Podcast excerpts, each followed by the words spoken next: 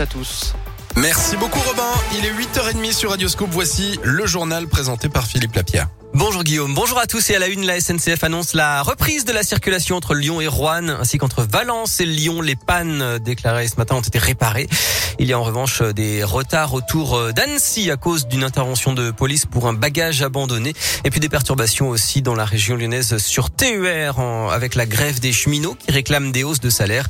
Pas de répercussions sur TGV.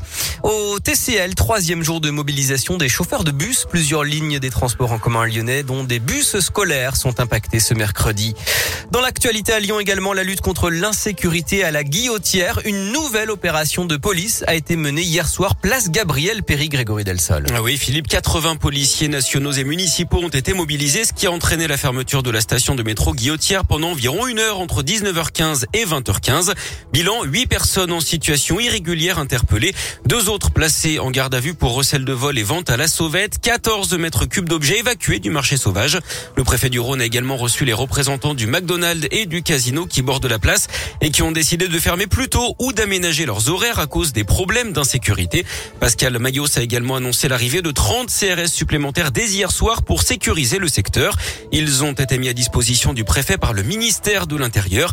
Il a enfin rappelé l'arrivée de 40 policiers supplémentaires lundi prochain, puis sans autres d'ici à la fin du mois de décembre dans la métropole de Lyon. Merci Greg et rappelons que ce genre d'opération se déroule régulièrement depuis plusieurs semaines dans le quartier lyonnais.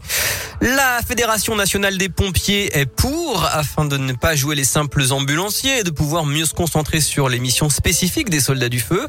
À l'inverse, les médecins urgentistes sont contre. Ils y voient une perte de chance pour les patients.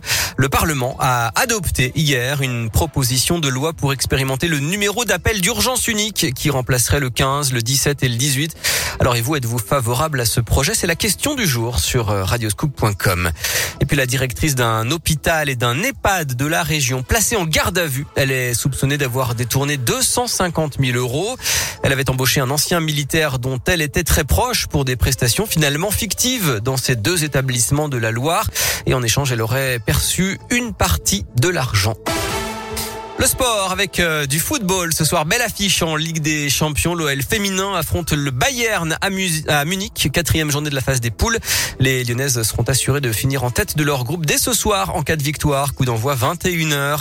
La victoire des Bleus 2-0 hier soir en Finlande en clôture de la phase des poules des qualifications pour la Coupe du Monde.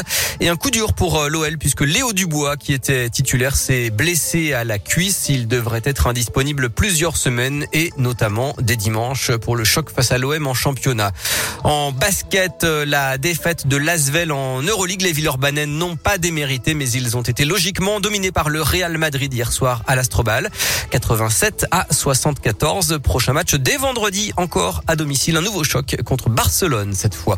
Et puis enfin c'est l'événement à Lyon et, et sa région, l'arrivée du Beaujolais nouveau à minuit puisqu'à minuit nous serons le troisième jeudi de novembre.